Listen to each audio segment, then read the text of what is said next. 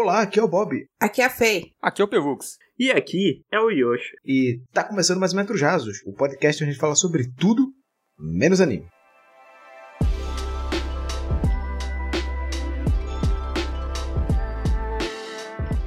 E antes desse podcast aqui começar, gostaria, como sempre, de agradecer todos os nossos maravilhosos apoiadores que vão lá todo mês no PicPay ou no Apoia-se apoiar a gente. Então, vamos agradecer aqui os nossos queridíssimos Diego Batista, Cá Encarnação. Rodrigo Rodrigues. A Joyce Rodrigues Guimarães. o Carlos Henrique. O Paulo Fernando. O Ciguei. E o Marcos Barbosa. Então, a vocês aí um abraço especial. E se você quiser também ter o seu nome falado aqui, é só você procurar a gente lá no PicPay, onde você procura a loja como RKST Podcast. E lá, com qualquer valor a partir de 2 reais, você pode ajudar a gente. E com qualquer valor a partir de 15, a gente vai agradecer você aqui. Ou você pode apoiar a gente lá no Apoia-se. E lá, com qualquer valor a partir de 1 real, você pode ajudar a gente. É só digitar apoia.se barra RKST Podcast aí no seu navegador. E qualquer valor a partir de 1 real, você pode estar apoiando a gente. E vai ficar feliz demais. Mas então, como sempre, gostaria de começar perguntando aqui para os meus queridos amigos como foi essa semana de vocês aí, como é que vocês estão, tá tudo bem?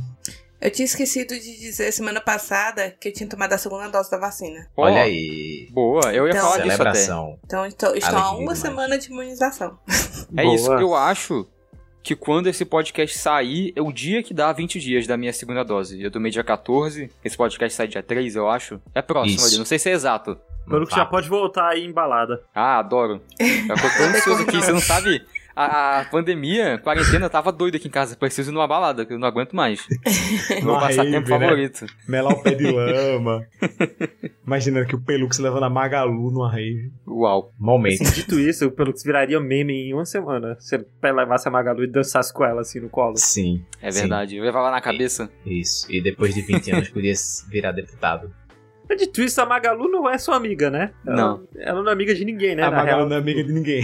Ela Não, deixa ela é ninguém encostar nela. É, tipo, ela gosta de ficar deitada do lado da minha avó e tal, mas acho que até se minha avó tentar encostar nela, ela não vai deixar. Tipo, ela não de ninguém pra tocar. Ninguém sabe o passado da Magalu, ninguém sabe pelo que ela passou. Ela- Assim, definitivamente, a Magalu é um mistério. Realmente, ela só apareceu aqui, ninguém sabe de onde ela veio, o que ela passou, tá a idade né? dela. Eu, eu contei essa história pra Gi coincidentemente ontem. Porque a gente tava assistindo Modern Family. E aí tem um episódio Ah. que o pessoal inventa de pegar uma galinha. Tem, né? Eu vi esse, é da décima já desse episódio, né? Isso. A, a Tic Minaj. Mentira, é um dos nomes que eles sugerem, mas depois ele É. ser muito bom se fosse esse. Não, Tic Minaj me conquistou também, eu ri muito na hora. Mas aí eu falei pra Gi que. Aí a Gi falou, nossa, quero uma galinha. Eu falei, quem tem uma galinha é Pelux. Ela, como assim Pelux tem uma galinha? Aí eu falei, não, e ela simplesmente surgiu na casa dele, ele não escolheu ter uma galinha, a galinha escolheu ele. Ela foi encantada Foi. com sua história. A gente já contou, né? Como o Pelux pegou a galinha aqui no podcast. Acho que já. Eu acho que Eu lá. não já. sei. É possível, eu não sei. Ou pode ter sido nos bastidores, porque vocês não contaram. Mas É. como é que foi, Pelux? Conta a É. história da Magalu de novo. Um dia começou a aparecer uma galinha na frente do portão aqui de casa. O portão aqui de casa é aberto, tipo, é de grade, então dá pra ver do Uhum. lado de fora. Ela começava a passar aqui na frente. E o Dovaquim, o meu gato, começou a, a ficar amigo dela. Ele ficava, tipo, deitado do lado de dentro e a Magalu do lado de fora. Ficava os dois se olhando, assim. E aí. E, tipo, o Dovaquim conseguia pular o portão, ele consegue sair. Se ele quisesse atacar a ele ia conseguir. E Uhum. aí. Ela foi ficar fazendo isso tudo vários dias, até que um dia ela subiu no portão e ficou empoderada em cima. Assim, admirável o tamanho do pulo que ela conseguiu dar, mas ela conseguiu ficar em cima do portão, na grade. E aí Uhum. ela foi fazendo isso alguns dias, até que um dia ela entrou, pulou pra dentro. E, tipo, nenhum animal daqui do terreno fez nada, nenhum gato, nenhum cachorro. Aí ela ficou, e aí o pessoal aqui de casa começou a cuidar, e foi isso. Incrível. E ela nunca mais saiu. E ela, tipo, ela consegue sair, né? Ela entrou, ela consegue pular de volta pra sair, ela não quis mais. Ela ficou aqui, tá ganhando comida, É- né? Ela escolheu vocês. Ela escolheu vocês. Pois É, é. não, e a, a outra coisa, né, que o Pelux mencionou que o gato dele chama Dovaquim, mas não foi o Pelux que deu esse nome pro gato. Ah, não? Quem deu esse nome pro gato foi a mãe do Pelux, porque a mãe do Pelux é gamer. Olha É, aí. A minha mãe Olha gosta aí. muito de Skyrim. Olha aí, incrível, incrível. é, é, eu tinha comentado Gi e amanhã estaremos saindo para a nossa grandiosíssima lua de mel, olha só. Vai ser o final de de novo. semana. Finalmente. Isso, Casar de caramba. novo. Olha aí. A gente vai para Carneiros, que é uma, uma praia que tem aqui perto. E é uma praia muito, assim, aqui perto não, né? É umas duas horas daqui. Mas é muito, muito, muito, muito bonita. Eu adoro Carneiros. E a gente vai para lá e vai ser top. Estou ansioso para, para, para isso. Vou tomar que Mas é seja isso. bom. É, também. Assim, eu eu sou a pessoa mais zicada que eu conheço, assim.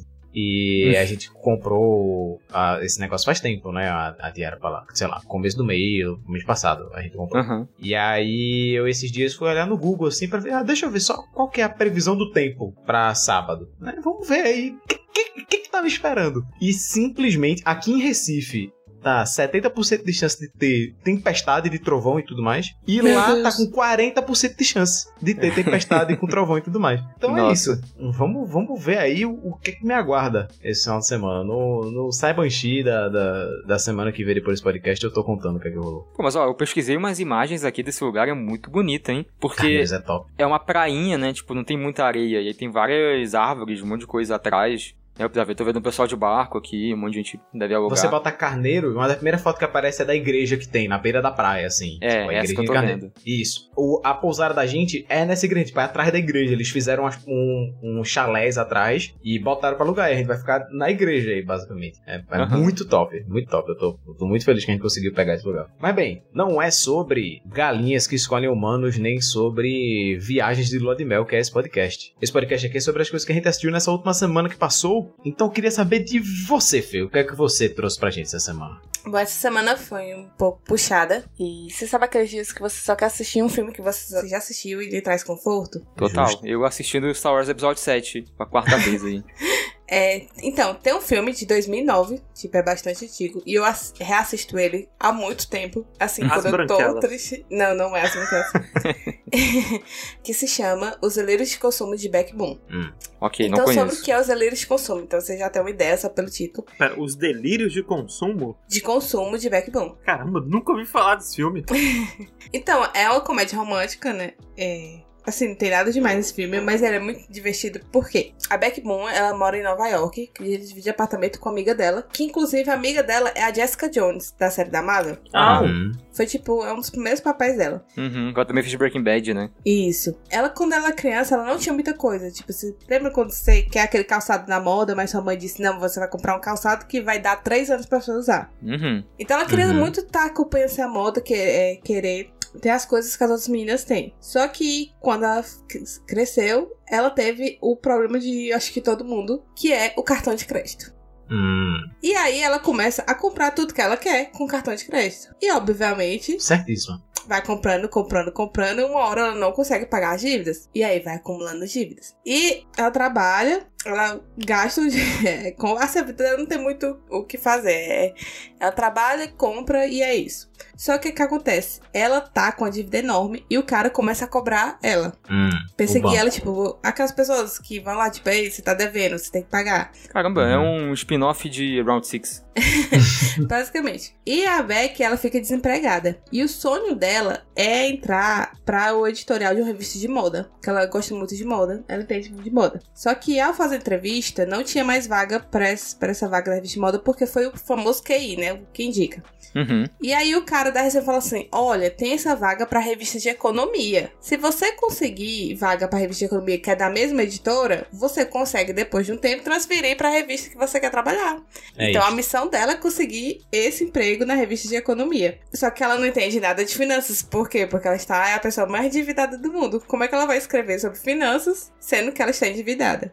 E um spoiler, assim, já é do começo do filme, ela consegue um emprego. Aham. E aí o, a- o filme vai ser ela justamente fugindo do cara que tá cobrando a dívida dela e Uhum. tentando trabalhar na revista de finanças, sendo que ela não sabe lidar com finanças. Assim, parece uma proposta muito boa e tem tudo pra ser um filme tão nervoso quanto o, o Joias.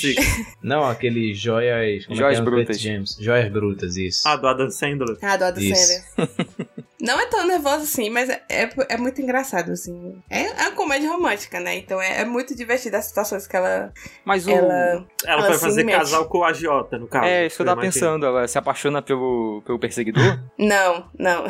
Hum, E é tipo, e ela é muito mentirosa. Ela, tipo, além de mentir no currículo que ela sabia economia, ela diz que ela também sabe falar fa- finlandês. E aí Hum. os caras da empresa levam ela pra falar com um cara que é finlandês. É muito engraçado, gente. Vocês têm noção Nossa como ela Senhora. é. Parece vergonha alheia. Parece. parece que vai ser muito um momento de vergonha alheia, assim. Parece coisa que eu desmaiaria assistindo. E eu acho que comédia romântica assim, não tem muito pra falar, porque, enfim, ela vai ter o carinho que ela vai se apaixonar e vai ter romance e tal. Mas a- essa parte parte é dela tentando lidar com as, as dívidas e tentar ser uma pessoa adulta responsável, essa é muito relatable, assim.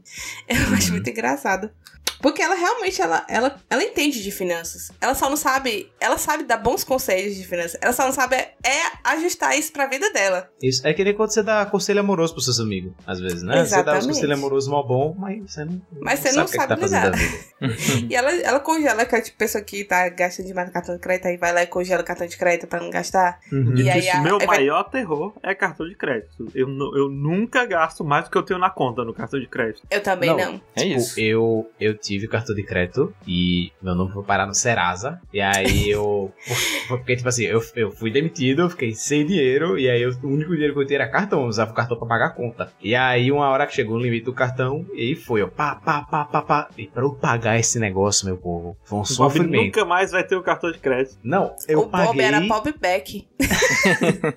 Não, eu, eu paguei e aí o Nubank fez, ok, você pagou, agora você nunca mais tem um cartão nosso, tá? Eu falei, tá bom. Aí me bloquearam lá, eu não posso ter cartão de crédito do Nubank, aí eu aproveitei e não tenho mais nenhum cartão de crédito. O senhor Nubank foi pessoalmente na casa do Bob. Isso, foi. Sério, que eles surra. bloquearam. É, tipo, se você se você atrasa X meses lá, sei lá, você o seu cartão é bloqueado tipo para Se sempre, você você fica oito mais. anos sem pagar o cartão, Isso, eles olham assim, agora eu acho que passou do limite. Agora a gente não deixa mais ele ter o cartão. isso. Eu morro de medo de cartão assim. Eu sempre tive terror de cartão. Sempre me disseram que, ah, não, cartão de crédito é ruim. E eu fui ter meu primeiro cartão de crédito em 2017. Olha aí. Ah, ah, Uhum. o meu foi por aí também. O meu E foi por aí cartão também. de crédito, eu só fiz porque eu queria comprar coisa em promoção no iFood, essas coisas, sabe? Não, assim, eu tenho certeza que, assim, minha mãe, eu acho que ela deve estar com a dívida, assim, de. Se ela tivesse algum. Se a casa fosse no nome dela, a gente já teria sem casa lá em casa, assim, do cartão de crédito. sem a menor brincadeira, assim, sem a menor brincadeira. Não, eu, eu sou muito paranoiado, assim. Eu nunca compro nada parcelado, nunca comprei nada parcelado na minha vida. É, Uhum. Até porque à vista você ganha desconto, né? Geralmente sai mais barato. Ah. Eu geralmente É. tento também, assim, à vista. Não, eu acho que eu sou o oposto disso. Eu acho que eu sou muito pão duro, na verdade. Eu fico juntando, segurando muito tempo. Eu tenho que comprar um pistão pra minha cadeira pra ela ficar mais alta. E tá um pouquinho mais cara do que eu queria, eu tô enrolando. Tipo, eu tenho que comprar isso pra ser melhor pra minha coluna e tal, mas eu fico enrolando porque eu acho que tá muito caro. Você tem que comprar hoje, porque semana que vem tá tudo mais caro no Brasil. Aí você É. tem que. Você não pode esperar muito. Pior é que é verdade. Gente, eu não aguento Mas- mais no supermercado sair com duas sacolas e ser 200 reais. Não, tipo assim, Eu não esses aguento dias, mais. esses dias eu fui, aí eu fui ver o, o preço do Fandangos, o Fandango 9 reais, eu, 9 reais o Fandangos, porra! Nossa. Pelo amor de Deus! Tipo, é, vocês veem como é que eu vejo inflação, né? Porque, tipo assim, eu vou, eu vou no mercado, eu compro banana, essas coisas, é, feijão, essas coisas. Tipo, sempre tá caro. Tipo, ah, tá caro, tá caro. Carne, cara, tá muito caro. Meu Deus do céu, cara, tá muito caro. Mas aí quando eu vi o fandango, os caras, eu vi, não, aí foi longe demais. É aí, demais. Paulo Guedes, você foi longe demais. Mas então, o, o, o- o filme, voltando pro filme aqui, Fê, Hum, o filme é, é- filme. é muito nessa tropa, então, né? Tipo, a gente vai ficar acompanhando essa menina nesse nessa revista, né, e tudo mais. Mas você falou que era uma comédia romântica e de onde é que surge esse interesse amoroso dela aí? É, então, ela, quando ela vai fazer a entrevista. Pra- É porque eu não quero contar demais, porque você não tem graça. Quando ela vai fazer a entrevista pra revista Economia, é, ela se apaixona pelo carinha que é o chefe, né? Que ele. Ah, A primeira vez, por exemplo, que ele é o responsável pela revista, que o pai dele deixou pra ele e tal. E, e por ela ser, de- ser não ter dever muito, ela não queria botar o nome dela nos artigos. Ah. Porque todo mundo sabia onde é que ela ia trabalhar. Então o cara ia lá bater Aham. no trabalho dela, cobrar a dívida. que E aí ela ganha um pseudônimo de uma cena que acontece entre ela e o carinha. Ah, legal. Então Legal. aí começa a desenvolver tipo o romance dos dois e tal, só que ele também não sabe que ela. Uma dúvida, Fê. Você disse que esse filme é de 2009, né? 2009. É, ele envelheceu bem porque filme, muitas comédias românticas, né, antigonas assim, normalmente envelheceram mal no sentido de ter, ah, umas piadas homofóbicas, umas piadas gordofóbicas, umas coisas assim. Você acha que esse filme não tem não, nada esse disso? filme passa. Esse passa. Ah, show, então. Ele é bem tranquilo, assim, não tem nada, nada muito. of- É, muito acho que não tem nada ofensivo, assim. O filme é bem, bem leve, assim. Muito, é bem divertido, é bem mais pra comédia do que pra Uhum. romance. Uhum. E a atriz que faz, a Beck, ela, ela é chamada Isla Fisher, que ela é casada com o ator que faz o Borá. Olha aí. Como é o nome E, do cara que faz o Borá? Por David muito Cohen? tempo, Sei lá. eu achei que ela era a Amy Adams. Porque ela é igual a Amy Adams. Pesquisa aí. Olha. Isla Fisher, Amy Adams. Não, é, eu tô vendo o trailer aqui do filme quando você fala. Eu acho que ela parece uma mistura da Amy Adams com a Emma Watson. O que, que vocês acham? De fato. Caraca, ela é muito parecida com a Caralho, ela é parecida mesmo, né? Pois é, por muito tempo eu achava que a Amy Adams era a protagonista do Principalmente mais nova, principalmente mais nova. Tipo, É. hoje em dia é mais diferente, mas mais nova era parecida mesmo. Caralho. Tipo, dá pra diferenciar porque a Amy Adams tem os olhos mais cerrados e tudo mais. Mas Os realmente parecem. cerrados. filme. É, mas tipo, em 2009 a gente não conhecia a Amy Adams tanto quanto a gente conhece hoje, né? Eu acho que o único filme que eu tinha visto com ela que aquele É, que é tipo Cinderela da Disney, que ela veste, como é o nome? Encantada. Encantada. Inclusive, bom filme. Bom filme. E a Isla Fisher, a atriz que faz a Beck, ela também faz aquele filme que é dos mágicos. Bom, Truque de mestre, alguma coisa assim. Ah, eu sei qual Ah, é. é Now You See ela. Me, em inglês. Isso, isso. É, ela, também. Hum, entendi. Assim, é um bom filme. Pra, é, bem, é bem divertido, ele é curtinho. Eu, ele tá, eu, se não me engano, ele tá disponível na Prime. E é aquela comédia romântica que você só quer ver pra se sentir confortável. E é muito engraçado. As aventuras de Beck. E Uhum. a adaptação no livro também, eu nunca li, mas parece que também é na mesma vibe. E é isso, os delírios de consumo de Beck bom. Vapo.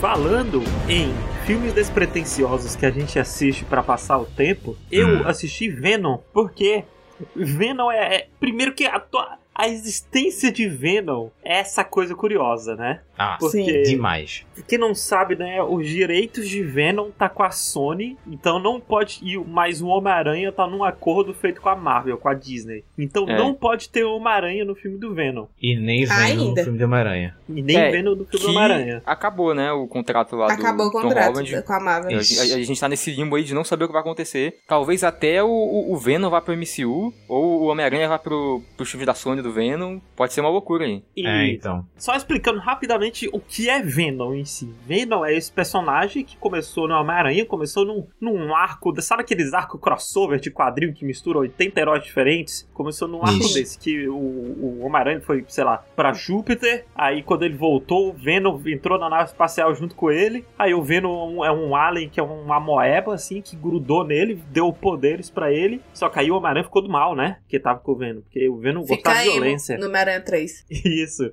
Até que o Homem-Aranha expulsa ele, manda ele embora, eles se divorciam. E o Venom fica puto. Ele quer se vingar do Homem-Aranha, porque se divorciou dele, se separou. E aí ele se junta com outro cara e vira um novo inimigo do Homem-Aranha, que é o Venom. Por isso que o Venom tem os poderes igual do Homem-Aranha, entendeu? Porque na teoria ele ficou grudado no Homem-Aranha, aí ele copia os poderes que o Homem-Aranha tinha. Só que aí, como funciona um Venom sem Homem-Aranha? Que na história, basicamente, é: tem esse jornalista, o Ed Brock, que ele é um. Ele não é vilão no, nesse filme, né? Nas histórias e quadrinhos, ele é um vilão, ele é um cara que é ressentido pelo Homem-Aranha e tudo mais. Ele é violento, ele é do mal. No filme, ele é tipo um, um jornalista do bem que tá disposto a, a ser. a invadir uma corporação do mal, a descobrir Uhum. o que é que o Elon Musk tá fazendo por baixo dos panos, coisas do tipo. É, eu acho que ele é bonzinho demais até, em alguns momentos. Ele é muito bonzinho nesse filme. Até que coisas acontecem e ele se junta com o Venom. Tipo, e gente, a grande parada de Venom é que ele é um filme brega, breguíssimo, breguíssimo, breguíssimo. Ele não tem nenhum medo de esconder isso, sabe? O roteiro é idiota, as falas são idiotas. Ele é quase uma comédia romântica entre o Venom e o Ed Brock. É, é,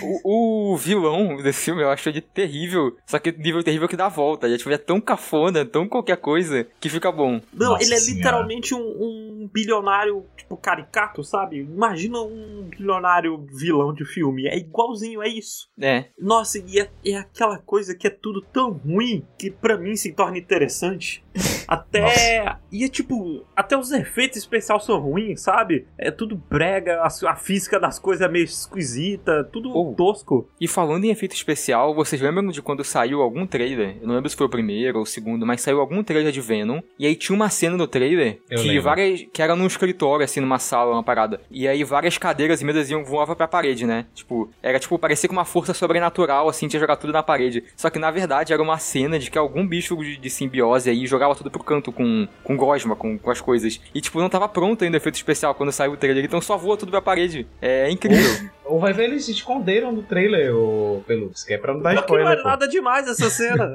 É, tipo, já tá o filme que é sobre simbiontes e, e Não, tal. e é brega no nível de que o personagem principal, se você ver no trailer, tem isso já, né? É brega no nível de que o personagem principal ele vai ficar com o rosto metade Venom, metade o ser humano, vai pegar um, um, um bandido do mal e vai falar, we, a Venom, com o rosto separado, Uhum. assim, sabe? Aí vai ficar o olho preto É. e tudo mais. Nossa, Se eu me engano, é o post do filme, não? Metade, metade, assim. Isso, é Sim. muito, muito, muito tosco, gente. E eu amo essa tosquice, e não sou só eu que amo essa tosquice, porque aparentemente esse filme fez um sucesso do caralho. É, Uhum. foi. Por incrível um- que pareça que incrível. E tem uma fanbase muito bizarra de pessoas que gostam muito do casal Venom e Ed Brock. e é, é cheio de fan art dos dois, sabe? Namorando e É, tudo é- mais. é- essa parte, ainda bem, não chegou em mim, não. Da, do- do- do- Vocês não estão do- seguindo as contas certas no Twitter, gente. É porque tem um Torrate também, né? Aí o pessoal fica enlouquecido. Mas falando no Tom Hardy, eu acho ele muito bom nesse filme, de verdade. Ah, eu acho eu que ele é um plus muito grande. E. Não, e Bob, ó, eu vou te falar o Hum. cenário. Você me disse se você já viu esse cenário no filme antes. Imagina Tá um personagem que ele é frustrado com a vida. Hum. Que ele é esforçado, ele tem uma, ele faz alguma coisa, só que ele é meio frustrado assim com a vida. E, as- e ele é muito passivo, ele é muito submisso a tudo. E aí várias pessoas meio que se aproveitam dele. Tipo, ah, um cara faz piada com ele. Não, porque tu é mó feião, ele. Ai, eu sou feio mesmo. Porque ele é muito submisso e tudo Hum. mais. Aí o cara chega, toca música alta no vizinho dele. Ele, "Ô, você pode baixar a música? Eu posso não, porque tu é mó otário. Sabe? Só que aí, eu imagino que de repente esse cara, ele Hum. ganha algum poder. Ele ganha uma arma, ele ganha alguma coisa, sabe? E aí Certo. ele vai poder revidar todas essas situações que aconteceram antes. Você já viu esse cenário em algum lugar?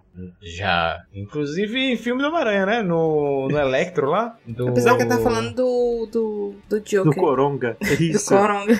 Porque esse filme é isso, gente. Ele é, Também. ele é todo outro filme que você já assistiu na sua vida. Ah, às vezes a pessoa só quer isso, eu acho. Não, não, eu Exatamente. Não, tô, não tô falando isso como uma reclamação. Sabe? É, mas eu acho que é bom a gente, que a gente teve essa expectativa, né? Você já sabia disso. Eu, quando fui no cinema ver, eu fui ver vendo no cinema, eu tava no meio do caminho. Eu não tinha entendido se ia ser total galhofa ou se não, né? Mas eu Uhum. acabei gostando. Eu vi no cinema mesmo e eu, eu entrei, tipo, no meio do filme eu percebi, ok, não vou levar isso a sério. E foi bacana. Foi um filme, uma experiência, boa experiência. É, não. É bom pra dar umas gargalhadas. Gente, ah, nossa, a cena do beijo, não vou nem comentar, mas tem uma cena de um beijo que é tão escrota, tão idiota, tão brega, tão É. Ed, Eu acho que eu sei qual é. sabe? Que eu simplesmente não tinha opção a não ser achar incrível o que tava acontecendo ali. É uma numa floresta? É, essa na floresta. É, Nossa, ok. é perfeita. tem toda uma perseguição de moto também que é maravilhosa. Mas não tem muito mais o que falar de Venom, né? E por isso que eu trouxe duas coisas hoje. Opa. E Fê, você, Hum. Você, você é uma pessoa É. que gosta muito de Gravity Falls, né? Sim, muito. E essa coisa que eu vou trazer agora é o novo desenho do criador de Gravity Falls. Porque, Hum, acho que eu sei. Eu vi ele comentando. Eu sigo ele no Twitter, vi ele comentando. é porque ele lançou um desenho agora direto na Netflix, da Netflix, chamado Inside Job, ou Departamento de Conspirações, que é basicamente um mundo onde toda teoria conspiração de redneck é verdade. Nesse mundo, a Terra é plana, o mundo é governado por cinco caras encapuzados é, que comandam os reptilianos e existe toda uma população que mora dentro da Terra, existe uma a Terra é oca dentro, e existe gente É que isso, mora né? lá dentro, sabe? Uhum. E você vai acompanhar meio que como fosse um MIB, sabe? Uma organização que é responsável de cuidar para que as pessoas não descubram isso. Mas, ah, você vai parece acompanhar legal. É, e você vai acompanhar essa personagem principal, que ela acabou de ser promovida pra chefe. Tipo, ela agora vai ser a chefe dessa organização, tipo, do setor dela, porque são vários setores ao redor do mundo de- dessa organização. E ela vai virar o chefe do setor dela. E ela tem um time que é tipo, ah, é um cara que ele é responsável por toda a conspiração militar. Hum, E ele é um cara que ele participou de um projeto pra se tornar o soldado golfinho, e ele é metade ser humano, metade golfinho. Incrível. Aí, incrível. Aí tem uma moça que ela é responsável por controlar toda a mídia no mundo. Aí tem um cara que ele é responsável por colocar microchip nas drogas, pra poder rastrear todas as pessoas. E na É vacina isso. não tem, não? Talvez eles mencionem eventualmente isso. E aí tem um cara que ele é um, um alienígena que lê as mentes. Alienígena não, ele é um, um cara que mora. Ele é da raça que morava dentro da Terra Oca. E ele lê a mente das pessoas. E aí tem esse grupinho de personagens. E eu vou dar só a premissa do primeiro episódio, porque eu assisti três. Mas a graça é você ver as premissas malucas que vão acontecendo durante os episódios, né? Uhum. E a premissa do primeiro episódio é que eles vão trocar o presidente dos Estados Unidos por um robô. Incrível. E até que aí o, o robô ele fica senciente e aí ele se torna um ultranacionalista fascista que quer separar os Estados Unidos de todo o resto do mundo e eles têm que impedir isso. Essa é a premissa do primeiro episódio. Porque essa personagem, a personagem principal, ela é muito inteligente e tudo mais, mas ela é muito ruim em socializar. E aí o, o chefão, o CEO, o dono de tudo, o que, que ele faz? Ele chama outro cara que é um cara super socializável. É o cara mais genérico. O pessoal até fala: ah, a gente escolheu esse cara porque a cara dele é tão genérica que o nosso satélite não consegue nem diferenciar ele de outro homem. Nossa. Cara, Ele é um cara, tipo, branco, hétero, cis. Eles fazem até piada com isso. Que, tipo, ó, esse cara aqui é o cara branco, hétero, cis pra gente ter no time, porque todo mundo vai gostar dele, sabe? uhum. Sei, isso é uma coisa que eu tava até na dúvida, porque esse. Porque essa animação passou o trailer quando a gente tava vendo o evento do Netflix, não foi? Uhum. Passou, ele foi, ele foi apresentado no evento, né? O Tudum, que é um evento da Netflix que rolou. Aham, e a gente tava vendo, eu lembro que a gente ficou pensando de tipo, parece mais um desenho adulto, uma animação adulta, né, de, de comédia. E você acha que ele foge um pouco do padrão de tipo, faz piadas de pouco diferentes, tipo essa que foi, de fiz uma piada com o fato dele ser hétero branco padrão, e não o contrário, não uma piada homofóbica. É, Que isso muitas vezes ele rola. faz. Mas, dito isso, ele não é. Pelo menos até agora, ele não teve aquelas adultezas só pra mostrar que o desenho é adulto, sabe? Uhum. Ele não Hum. é super violento, ele não tem um monte de piada com putaria, nem nada disso. Ele claramente é um desenho adulto, mas ele não tem nada dessas coisas, de, de, por assim dizer, baixo culhão. Sei, eu só fico impressionado que esses desenhos têm todos a mesma cara, né? Não, ah, Interessante, o e traço, assim, é muito Você genérico. falou em desenho, pelo E, por algum motivo, esse desenho é muito bem animado. Tipo, ele- as expressões dos bonecos, os bonecos se mexendo, é muito bem animado. É, eu Sei. ia perguntar se era parecido com Gravity Falls, assim, o estilo da animação. Não, é assustador, assim, no primeiro episódio tem uma parte de um helicóptero, assim, que eles vão ter que andar no helicóptero, pula e acontece coisa, e é tudo muito bem animado, tipo, o traço em si eu não acho tão bonito, que Uhum. eu acho meio genérico, por assim dizer, mas é muito bem animado, é até, eu acho até estranho, tipo, caramba, como as expressões desses bonecos são bem animadas? Assim, é... gosta porque eu penso assim, né? Se você for fazer um design genérico de animação, que pelo menos seja por um motivo de ser fácil de animar e que você faça Uhum. uma animação boa, né? E aí, se ele é genérico, mas ele é mega bem animado, então pelo menos vai ver compensa aí. Apesar de que eu sempre sou a favor mais de um, de um design mais, mais Sim, fora sim. da curva. É, e uma última coisa que esse desenho tem que eu queria comentar é que Gravity Falls, altos mistérios, né? Tipo, no, nos créditos apareceu esse símbolo, quando junto com o livro e você pega as coordenadas, vai no lugar na vida real, cava, tem uma caixa que tem uma arte secreta do desenho. Uhum. Esse desenho da Netflix tem isso também. Tipo, Hum, Ah, isso é bacana. Tem né? coisas que é pra, pra comunidade resolvendo, sabe? Mistérios que a comunidade vai juntando. Uhum. Vou dar um exemplo que no- uma coisa que toca no trailer. No trailer, durante um frame, aparece uma imagem, tipo, com um número de telefone. E quando você ligava pra esse número de telefone, você recebia uma mensagem secreta, engraçadinha, sabe? Uhum. Vai ter Uhum. coisas assim durante o desenho. O... Ainda estão descobrindo umas coisas ou outra, porque na Netflix é muito mais rápido, né? De descobrir. Não Sim, vai ser tão legal uma quanto. vez, né? Pois é, não vai ser tão legal quanto foi com o Gravity Falls, eu imagino que foi lançando semanalmente. Mas, por enquanto, ainda não é um desenho especial pra mim. Tem, eu assisti três episódios só, mas vou continuar assistindo. Pretendo terminar. Eu gostei, achei engraçadinho certos momentos, dei gostosas risadas às vezes. E é isso, recomendo pra você dar uma chance. Toda a parada da conspiração das maluquices eu acho bem divertido. Tem um bebê que mora dentro de um aquário e ele usa um notebook, que eu gosto muito do personagem dele. Que aleatório. A E é proposta isso. parece muito legal, assim. Tipo, Não, é, é bem legal. Eu, tô, eu tava muito comprado pela ideia já, eu só não sabia se ia ser bom. Porque a ideia, a ideia em si é muito boa, né? A execução podia Ainda ser não uma é merda. bom, mas ainda não é ruim. Eu, vou Ah. eu vou assistir mais pra ver. Mas que o quarto episódio é muito bom. Então é, É. isso, assistam aí Inside Jobs, se chama Departamento de Conspirações, tá na Netflix. E o Venom, que eu falei antes, também tá na Netflix. Então é isso, vá.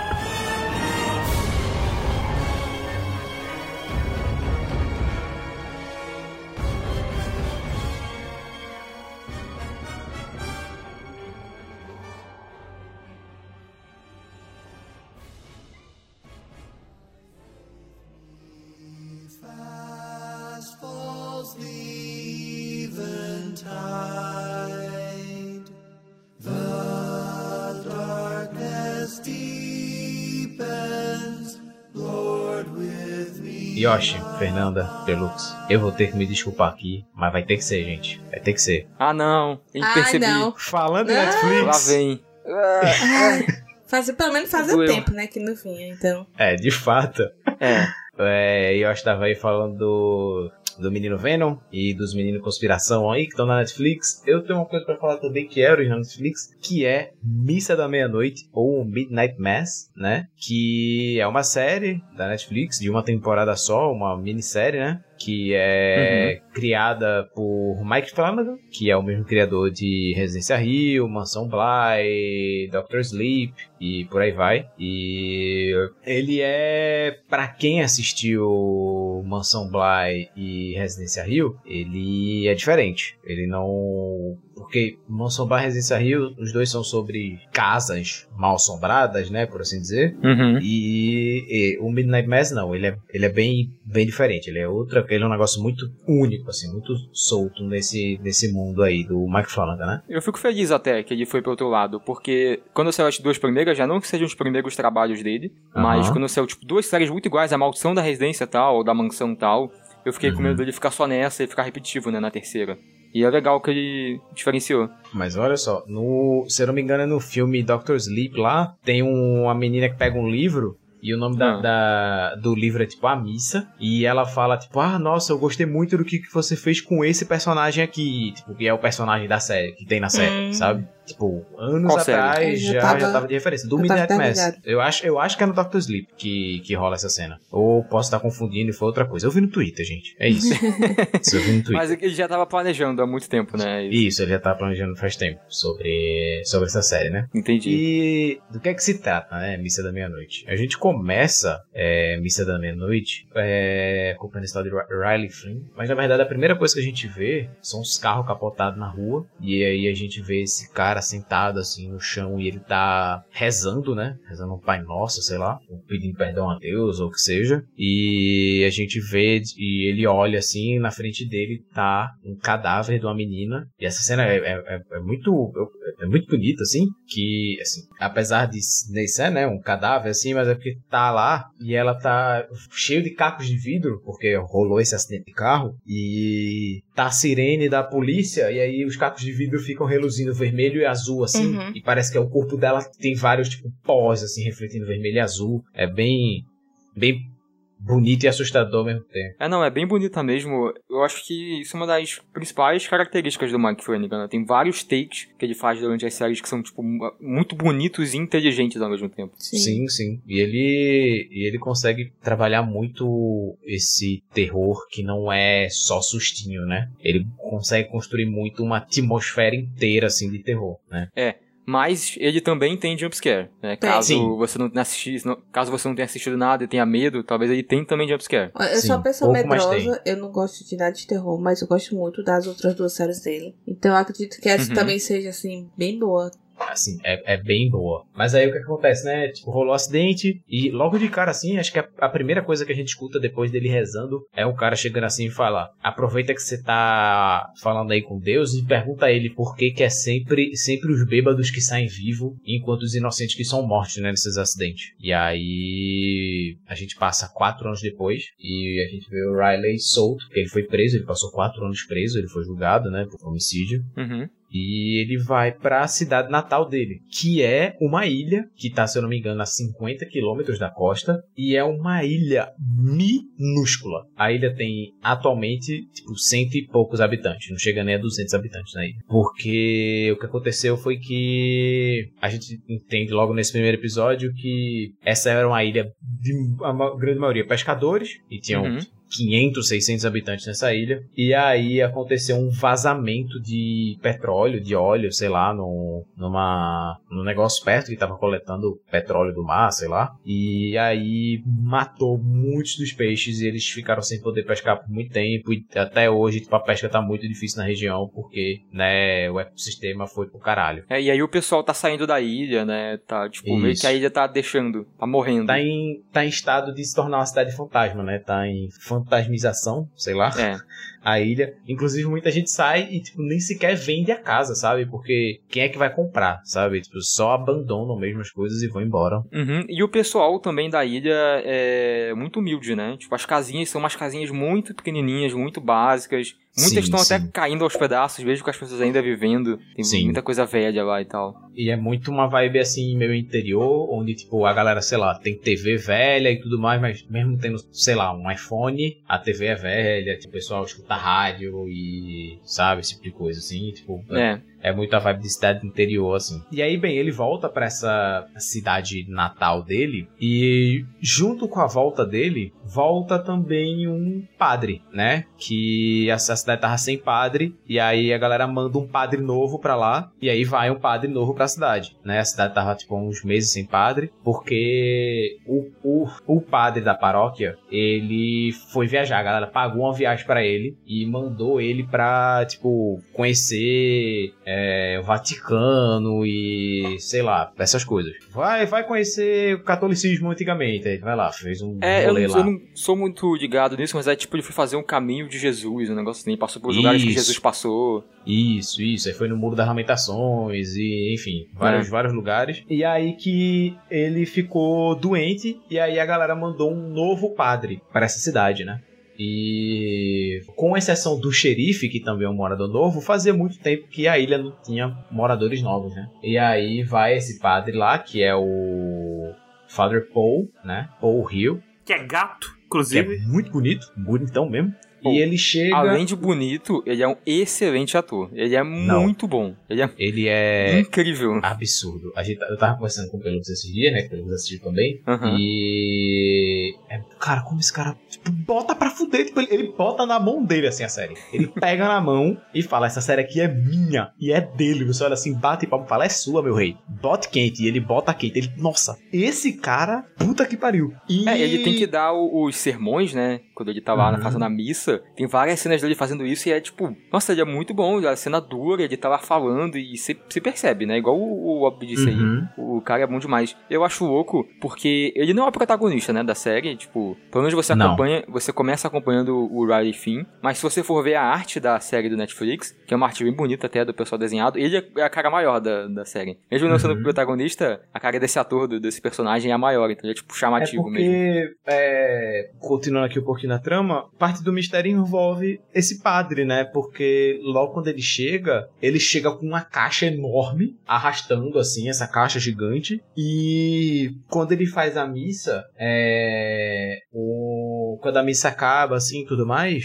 é, o- uma das, das mulheres, assim, da, que trabalham na paróquia, chega pra ele assim e pergunta, ou, por que que tu fez essa missa com essa bata dourada, se bata dourada é só pra ocasião X e Y, sabe? Tipo, você não poderia estar fazendo com bata dourada. Aí ele, ah, não, é que eu esqueci a, a, a bata verde lá, eu tava procurando, que eu cheguei ontem, né, e tava procurando e não achei, aí eu peguei a primeira que vi, usei e tudo mais, eu não pensei que ninguém ia reparar, não sei o quê. Enfim, aí fica essas pequenas Uhum. estranhezas, né? Mas o mistério ele começa a desenvolver, na verdade, quando a gente vai ver um- o irmão mais novo do Flynn, né, do, do Riley Flynn, ele vai pra uma, tipo, essa- tem essa ilha maior e tem uma ilha menorzinha do lado, né, formando esse, não sei se duas ilhas já formam um arquipé- arquipélago, mas tem essa ilha menorzinha do lado que Sim. é lotada de gato. Um dia alguém levou um gato pra lá, dois gatos pra lá, os gatos procriaram e tem gato pra caralho na ilha, 800 gatos na ilha. Eu acho muito ideia errada essa parada dos gatos, porque uma coisa que me afastou da série no começo, quando eu comecei a ver, né, até o primeiro episódio, que tem esses Uhum. gatos, e eles tratam o gato como se fosse uma praga, né? Tipo, ah, alguém tem esses gatos, eles procriaram e deixa aí, sabe? Os bichos são, Ah. tipo, do mal, e me incomoda muito isso. Tipo, uma ilha de gato é lá que eu vou, é o lugar que eu quero ficar, cheio de gato. e eles, tipo, deixam os bichos isolados, eles tratam mal, assim, tipo, ah, uma praga, os bichos que estão andando por aí, aí eles são demonstrados como, tipo, tá escuro, e aí os gatinhos são, tipo, os olhos brilhando de longe, vendo, como se fosse, Uhum. tipo, não curti quando, quando eles Mas fizeram isso. imagina realmente um lugar cheio de gato, beleza? Cheio de gato. Imagina, tipo, o cheiro que deve É o ser. paraíso. Mas é que gato realmente tipo, é pra rua urbana, né? Tipo, eles destroem as, as aves do local e tudo mais. Enfim, Aham. que seja, eles têm essa ilha aí cheia de gato e a galera vai lá nessa ilha, os jovens vão lá nessa ilha pra fumar maconha. E eles estão lá fumando maconha e como o Pelux falou, tem esses olhos, né, dos gatos de noite, a gente vê só os olhos reluzindo assim. E aí a gente repara um olho que tá lá baixinho, daqui a pouco ele cresce e fica tipo, muito maior do que qualquer. Fica na altura maior até que um humano, assim, muito alto olhando a galera. E aí você olha assim e faz, puta que pariu, que porra é essa? Não, e é isso aí que acontece, acontece meio que sutil, não é foco isso, né? Isso, não é foco nisso. É tipo, você tá lá. Pra... Apesar de que toca um pianinho, toca tipo um violino assim na hora ainda, faz tipo um. Tipo, pra você. É, e o menino ele fica, eita porra, o que que foi isso, né? Tipo, É, mas se você não tivesse atento, podia deixar passar. É, então, eu digo isso porque eu conheço pelo menos umas três pessoas que não perceberam isso. Olha aí. E isso acontece logo no primeiro episódio, né? E uma coisa que, assim, Gi não gostou tanto da série, esse aspecto dela, mas que não me incomodou, mas talvez possa incomodar outras pessoas, é que o terror desenvolve muito devagar. é. né? Tipo, até, sei lá, o quarto episódio, sei lá, terceiro episódio, vai ter uma, duas cenas de terror por episódio, assim. E todo o resto, a gente vai tá vendo desenvolvimento de personagem. Porque esse Riley Flynn, ele tá acabado. Este homem está destruído. Tipo, ele não consegue, ele vai dormir e ele fica vendo a, a menina lá atropelada, sabe? É, todas as noites. ele, isso, ele tá fazendo é, negócio pra não beber, né? E ele tá nessa cidade agora, e essa cidade é mega religiosa, ele agora é ateu, sabe? E aí ele Mas, fica Bob, indo na missa por obrigação. Hum. Essa série, ela não tem nenhum jumpscare, né? Então, tem. Tem, um, acho que umas duas, três cenas de jumpscare na série inteira, duas, então. Ah, ok. Mas. Assim, Assim, a gente acabou de fuder com a cabeça de quem tem medo de jumpscare. e agora que a pessoa sabe que tem dois ou três, todo momento de ter. Ah, é agora. Será que é agora? Mas, tipo assim, é que eu sou muito de boa pra terror. E eu não tive medo nenhum durante a série, assim, tipo, na mansão Rio e na mansão Bly, teve até momentos que eu olhei assim, fiz corolho, sabe? Tipo, ficar tenso e tudo mais.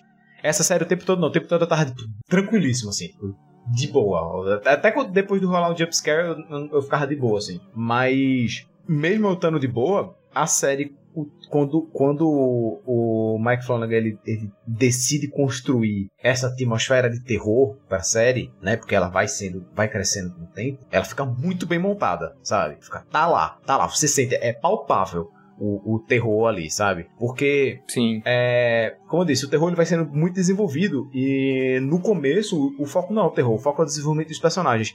E até essa atmosfera de vida pacata, assim, essa, essa atmosfera de monotonia, de, de dessa cidade fantasma, em processo de se tornar uma cidade fantasma, você sente isso também, é muito palpável também. Tipo, você sente que aquela cidade ali ela é de verdade, sabe? Aquele set, ele é de verdade. Você, você sente que aquela- cidade existe, sabe? E, e é muito louco isso, é muito louco alguém conseguir passar isso pra você. Porque você entende como essa cidade funciona. Tipo, eventualmente você vai entender, tipo, ah, a balsa ela passa duas vezes no dia, uma de manhã e uma de tarde, que é pra quem quiser ir ou vir pro continente. É, tem esse cara aqui que ele é o responsável por alimentar o gerador, que é o que traz energia pra cidade toda, sabe? E tem essa galera aqui que cuida dos barcos e faz manutenção do barco, enfim. Então, tipo, você entende como que essa cidade respira ainda, como é que ela tá sobrevivendo ainda, mesmo, mesmo nessa situação. E trazer esse senso de realidade é muito importante quando você tá fazendo alguma coisa de terror, né? Porque o estranhamento cognitivo, ele só acontece quando você tem uma realidade bem estabelecida, né? Quando você entende o que aqui é real, você vai entender o que aqui é estranho. E Porque senão a gente sofre da dissonância ludonarrativa. aí não. Aí os caras estão indo mesmo. Não né? é. Aí. Não é. Aí você foi além, eu acho. Mas. Mas assim, é, o Mike Flanagan ele monta isso muito, muito, muito, muito, muito muito bem, assim. É, não, eu não, não consigo dizer qual das três do Mike Flanagan é a minha favorita, mas eu consigo dizer que essa tá pau a pau com as outras duas, assim. Sim, Tipo, eu só vou concordar até com a, com a Gi, que o Bob comentou aí, que eu demorei pra ela engatinhar. Pra engatinhar. Que eu demorei pra ela engatilhar. Comigo também, mas não só porque eu tava esperando o terror. Eu lembro que eu comecei a ver e eu não sabia que ela era do Mike Flanagan, né? Então eu comecei a ver que ela apareceu no Netflix e eu tava série de catálogo aí, né, do Netflix. Aham. E eu comecei a ver, eu vi meia hora do primeiro episódio e eu dropei, porque eu tava achando muito chato. E aí eu comecei a ver um monte de gente falando bem no Twitter da SEGA. Eu falei, como assim, gente? Tipo, como vocês estão falando bem dessa SEGA aqui? Vamos dar outra chance. e aí eu vi mais, tipo, meio, meio episódio e dropei, até que eu vi mais gente falando bem, e aí eu fui. E aí quando eu terminei o segundo episódio, tipo, os 10, 15 minutos do segundo episódio terminam muito bem. E daí Sim. ela vai. Então se você achar que tá monótono, tenta ver dois episódios. Eu sei que é muito, porque os episódios têm, tipo, 50 minutos, uma hora. Mas Não, é depois mais do, de uma final. hora cada episódio, assim. Mais, né? É, Mas é depois tipo do segundo lá. episódio, ela vai muito. E, tipo, É. sensacional depois. E é, é, é, tipo, muito, muito, muito bom, assim. E principalmente os diálogos, sabe? É. O. Tipo, é um spoiler médio, assim. Porra, médio já é muito grande, hein? Não, assim, é, é porque, tipo assim, o protagonista, ele tá. Ele tem que ficar fazendo sessões de. de narcóticos, de alcoólicos anônimos, né? Porque, Aham. porque Uhum. é, uma, é, uma, é uma das coisas que ele, ele tem que cumprir judicialmente, porque ele tá em liberdade provisória, né? Ele tem que participar semanalmente de alcoólicos anônimos. E aí o padre sugere que, oh, então vamos, eu fico aqui, porque a igreja pode fazer isso. é, a gente faz um Alcoólicos Anônimos aqui, mesmo que seja só eu e você, só pra você não ter que ficar indo no continente. E aí fica tendo esses diálogos entre o padre e o protagonista, né? Aham. E são excelentes diálogos. Eu acho muito São bom. Absurdos diálogos, sabe? Não, eles são realmente muito bons, mas é engraçada porque em alguns momentos a, a cena parece que é tipo aquele vídeo no YouTube. Colocamos um padre e um ateu pra conversar. E olha no que deu. Olha E aí deu. vira isso. Mas eu acho excelente, ainda acho muito bom. É muito bom.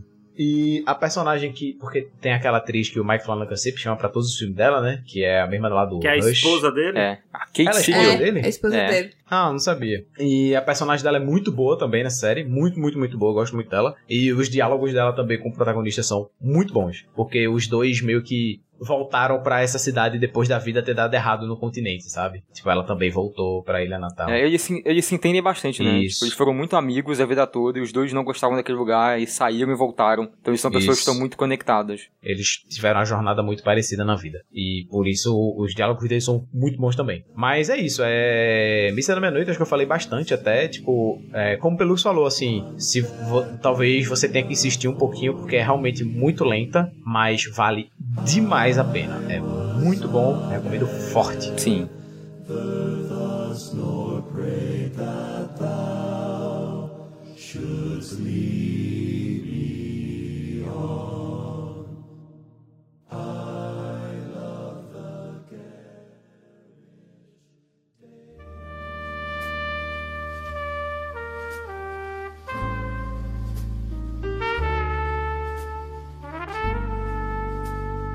Falando em Missa da Meia-Noite, que é dirigido pelo Mike Flanagan, eu também assisti, né, na época que saiu. E eu fiquei, caramba, esse cara é bom, né? O Mike Flanagan, quem diria? Tem uma coisa dele que eu pulei, que eu não assisti. Porque eu tinha assistido A Maldição da Residência Hill. Você pulou o Geralt's Game. Pior que não, eu tinha assistido já o, o, o Jogo Perigoso, né, que tá no Netflix. Isso. Que também é uma bom. Mas eu pulei A Maldição da Mansão Bly. A Blue Black. E foi algo já comentado aqui, né, no podcast. Eu acho que o Bob comentou. Foi o Bob ou foi a Fê? Hum, Nem lembrava que a gente tinha comentado isso. Não, comentou porque eu, eu pesquisei aqui, foi no Metro Jados 9, que foi o mesmo podcast que o Yoshi chorou. Ah. Então, se você tá, tá curioso, vai É eu lembro ponto, bem né? disso. A referência é o podcast que o Yoshi chorou. Mas é, eu não vou falar só da, da Mansão Bly, eu vou falar meio rápido, porque eu voltei pra assistir, porque eu fiquei hypado no começo da meia-noite. E eu tinha na minha memória de que a residência da. que a Residência maldição Hill. da Residência Rio é, tipo, top séries da minha vida, né? Sei lá, top 3, 5, de que é muito boa. E voltando pra Mansão Bly agora, que é uma parada mais próxima, eu acho que a Mansão Bly talvez seja a pior coisa dele. Não que seja ruim, mas eu acho que é a menos melhor, né? Eu Uhum. acho que dessas três, esse trio. Pior que é Residência é uma opinião Hill. comum, né? Tipo, eu vejo muita É, O gente Rafa, falando. o isso. Rafa acha a- uma das melhores coisas que ele já viu na vida, Mansão Ah, é, o Rafa, né? É porque, então, esse que é o ponto. Na minha cabeça, a Residência Rio tá num pico muito alto, né? Só que eu vi ela tem alguns anos já. Eu quero voltar Uhum. ainda, eu tô fazendo um caminho reverso. né? Eu vi a Missa da Meia-Noite, a Mansão Bly, eu quero voltar, talvez, pra Residência Rio e ver de novo. Só que o lance, é o que eu tinha ouvido falar até quando eu decidi pular a, ma- a, ma- Mansão a. Mansão Bly, que ela é meio monótona, né? Ela não tem muita coisa acontecendo, ela não é tão terror quanto a Residência Rio. Eu acho que ele vai numa escadinha descendo, né? Residência Rio é o terrorzão, aí Mansão Bly desce um Uhum. pouco, Missa da Meia-Noite é menos ainda até, né? Só que... Não, é... E pelo fato dela ser meio monótona, eu acho que ela vai demorando pra acontecer algumas coisas, apesar de eu ter achado ela muito boa, e... mas eu acho que ela tem episódios demais. Ela tem acho que 9 ou 10 episódios, dá pra ter 7, na minha opinião. Eu acho que ela Uhum. enrola um pouco. E ainda é muito boa, ela ainda trata de muitos temas. De tipo, eu fiquei até surpreso, porque os personagens principais, é, a protagonista é bi, tem uma outra personagem que é lésbica, tem uma mulher negra de cabeça raspada e um homem muçulmano. São os personagens principais da série. Tirando Uhum. as duas crianças que tem lá, né? E eu, eu As fui duas até- crianças bizarras. É, É. eu fui até pesquisar e Pesquisar. ver se o, o Mike Flanagan era, tipo, como é que ele era, eu nunca tinha visto ele, né? E ele, tipo, ele é um homem branco aparentemente hétero, não sei porquê, mas ele, não sei o que, mas ele é casado bi, com a... né? É, ou, ou algo assim. E eu fiquei muito impressionado como ele consegue tratar esses assuntos. Na Residência Rio já tem, né, personagens, a... Uhum. Se eu não me engano, a, a Kate Siegel mesmo, né, a esposa dele, faz uma personagem lésbica. Não, E- é que nem eu fico espantado também com o. Neil Gaiman, sabe? Neil Gaiman, ele é um, um homem branco hétero e ele fala sobre, tipo, é, feminismo e sobre, sei lá... O cara já falava sobre transfobia em 92, sabe? Tipo, É. loucura demais.